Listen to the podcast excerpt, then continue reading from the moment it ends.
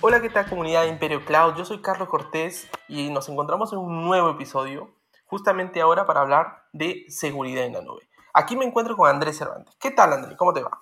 Muy bien, Carlos, muy buenos días con todos. Una excelente mañana para poder conversar sobre seguridad y además tenemos a un invitado especial. Deseo la posta, Carlos, para que lo puedas presentar. Por supuesto.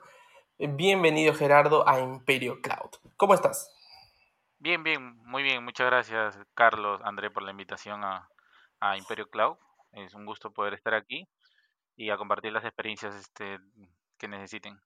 Les comento que Gerardo es un especialista de cloud en CenturyLink, es apasionado por la tecnología y nos viene a compartir uno de los grandes mitos que se hablan cuando uno empieza el camino hacia la nube. Y esto es, ¿existe la seguridad en la nube? ¿Será mito o será simplemente eh, la realidad que vivimos el día a día? Bueno, definitivamente seguridad en la nube sí existe. Eh, es, primeramente hay que enfocarnos en desde dónde se va a migrar, es decir, si independientemente del perdón, independientemente del tamaño de la arquitectura o de la infraestructura de una organización, una vez que ésta decide migrar a la nube, sí, es uno de los mitos que se pregunta si realmente es seguro viajar, es seguro llevar toda la infraestructura a la nube, qué beneficios le va a ofrecer la nube.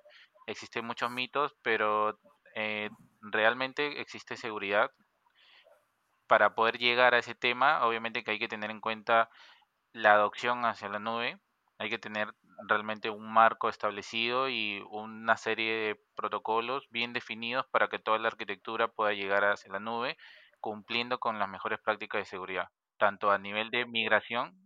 Gerardo, entonces, eh, tenemos, o en las empresas tienen que tener una cultura de seguridad ya inmersa dentro de sus trabajadores para poder adoptar eh, modelos de seguridad, poder hacer una arquitectura sólida, hacer una migración sólida y robusta en temas de seguridad? Yo lo veo que es muy complicado. La gente normalmente no sigue estas pautas cuando inicia el camino hacia la nube. O sea, la gente comete muchos errores.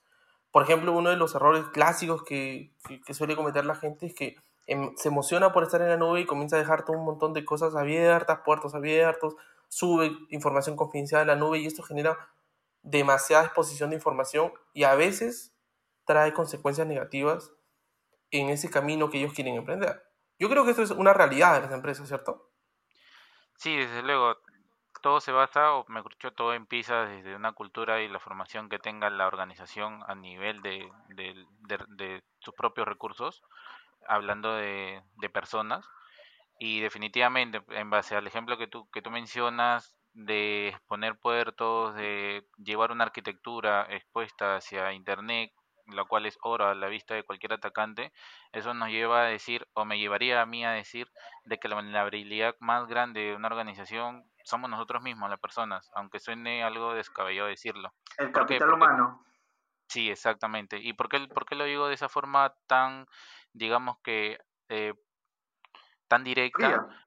Sí, exactamente, tan directa porque supongamos que soy el, especialista de seguridad de, de, la empresa y tenemos nosotros lineamientos, ¿no? De que, por ejemplo, no podemos exponer los puertos comunes de, de, de remoteo como RDP, SSH y, no sé, de pronto un desarrollador por querer hacer un pase a producción me dice necesitamos eh, que apertures estos puertos y los, los expongas hacia internet, porque voy a conectarme desde mi casa. Entonces, en definitiva, en primera línea, yo le voy a tener que decir que no, y al decirle que no, me voy a ganar una guerra infinita con él. Entonces, ¿por qué? Porque yo tengo que, obviamente, cuidar, digamos que, o asegurarme que todo esto se cumpla, y él va a tomarlo como que soy un stopper, de que, bueno, si no avanzo, si no puedo hacer ese pase a producción es porque seguridad lo está deteniendo y es culpa de seguridad que esto no salga adelante. Entonces, ¿qué existe luego? Una presión enorme encima mío y por orden de arriba voy a tener que, digamos que, darle ese permiso temporal. Pero ¿qué sucede al final? De que el, el desarrollador una vez que termina su trabajo, pues cierra la lacto, se olvida de avisarme que debo retirar ese permiso temporal, lo dejo abierto porque tengo también otros 100 requerimientos que atender y me olvido de, de, lo que había realizado, de darle de repente un seguimiento y esta vulnerabilidad luego es, es aprovechada por algún atacante que, que, ha estado esperando eso, ¿no? Entonces, ¿sobre quién cae la responsabilidad? sobre uno. Al final, ¿qué va a pasar? Eh, ¿Qué va a tener la culpa de quién? Porque se supone que ellos no están solos, debe haber algún provider que le va a estar acompañando en este proceso de mirar a la nube, como normalmente sucede, en este caso en AWS o puede ser en cualquier otra nube. Entonces, las empresas grandes, cuando cometen este tipo de errores, eh, no sé, tal vez eh, le van a echar la culpa al, al, provider o simplemente van a decir, ah, que si es que me sucedió en Amazon Web Services es porque Amazon Web Services no es seguro, pues, ¿no? Porque me pasan estas cosas y me atacaron y... Sí, justamente lo que tú me mencionas es el modelo de responsabilidad compartida, que básicamente es un acuerdo que define los límites entre el cloud consumer y el cloud provider. Y bueno, si hago referencia al, al ejemplo que di en mi respuesta anterior, prácticamente la responsabilidad caería sobre, sobre el cloud consumer, o sea, quiere decir sobre nosotros como cliente y bueno, ya internamente sobre quién autorizó, quién, quién ejecutó esa, digamos, mala práctica y que fue aprovechada por un atacante, ¿no? Entonces, en este caso, nuestro cloud provider, que es Amazon, pues no diría, bueno, yo te he dado una serie de documentación de best practice que eso no deberías hacer, sin embargo lo hiciste, soy ajeno a la decisión del por qué lo hiciste, pero yo no podía hacerme responsable de, de algo que tú ya conocías, ¿no? entonces, eso hay que tenerme en cuenta, no solamente para Amazon, sino por, para cualquier organización que elija consumir algún cloud provider, debe tener en cuenta realmente cuál es el modelo de responsabilidad compartida y los límites que el cloud provider es responsable de la nube como tal y los límites que el cloud consumer, o sea, nosotros somos responsables de lo que haya en la nube. Entonces, una vez teniendo eso claro en cuenta, o teniendo eso muy en cuenta, pues nosotros vamos a poder saber de que si sucede algo, de quién partiría la responsabilidad y por qué, ¿no? Entonces, ese modelo de responsabilidad compartida está ahí justamente para poder respetarlo. Mm, me suena que es como un modelo para poder tratar de echar la culpa de lo que sucede, ¿no? Eh, te voy a dar dos ejemplos. Mira, el primero es con Capital One. ¿Qué es, ¿Quién es Capital One? Es uno de los bancos de todo que está en Estados Unidos. Ya ellos tienen casi el, más del 80% de su arquitectura en, con AWS y tienen ellos, pues, o mejor dicho, tuvieron en, en el 2018 el robo de más de 100 millones de datos confidenciales de todos sus clientes, entre ellos sea documento de nacional de identidad, pues eh, número de, tarjeta, número de, teléfono, correos, etcétera. Entonces ellos tienen, digamos que dentro de un pipeline de, del proyecto de, propio del banco como una gestión interna, pues ellos toda esa data confidencial la suben a un bucket S3, pero esa subida o mejor dicho, ese transporte de toda esta información hacia la nube, lo, lo hacían de una manera en la que el texto viajaba de manera plana, es decir, que cualquiera podía interceptar ese, ese dato, lo descargaba y lo podía abrir con un blog de notas. O sea, así de, de vulnerables estaban. Cuando ellos fácilmente pudieron haber utilizado un servicio de cifrado que, lo, que te lo ofrece Amazon, pero de repente, de repente digo, no estoy seguro de eso, por un, por un tema de ahorro de costo, pues no lo usaron. Entonces creyeron de que nunca iban a ser atacados, nunca iba, esa vulnerabilidad iba a ser aprovechada y el día en que sucedió, pues fue noticia mundial, ¿no?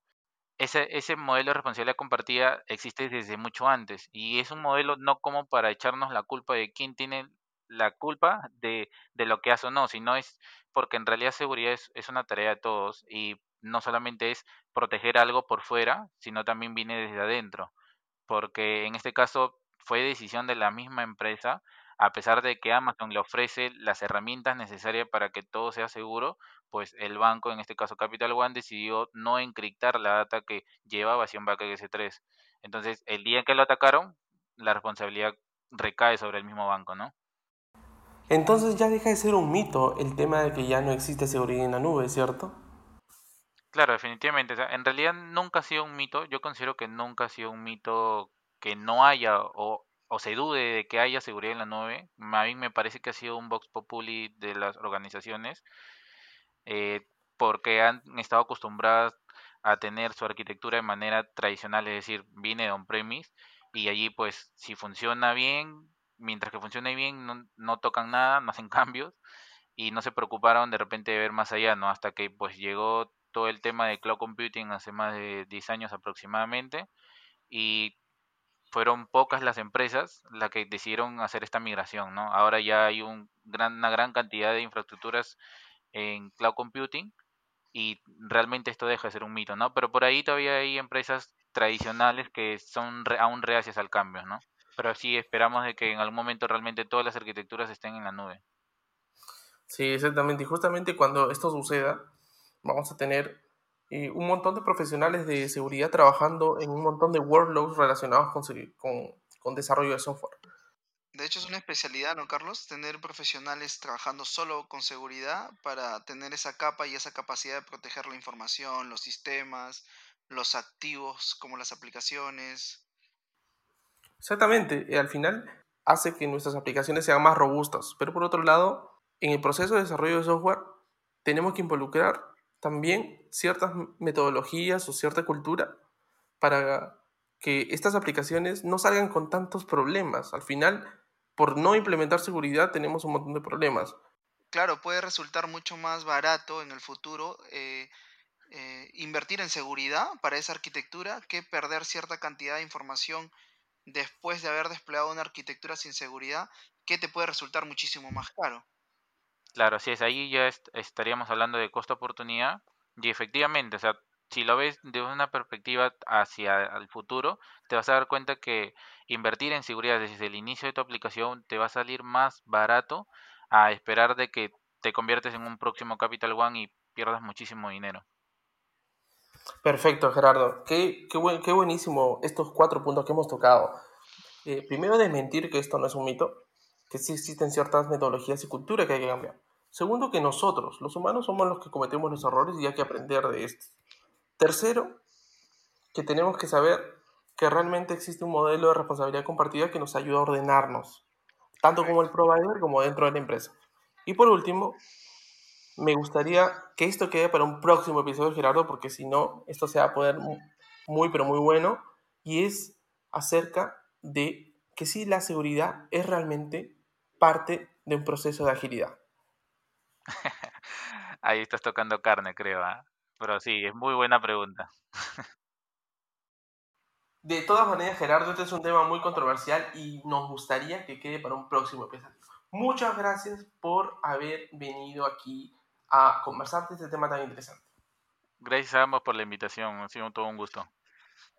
Esto es Imperio Cloud, yo soy Carlos Cortés. Y yo soy Andrés Cervantes. Y ya nos vemos muchachos. Bye bye.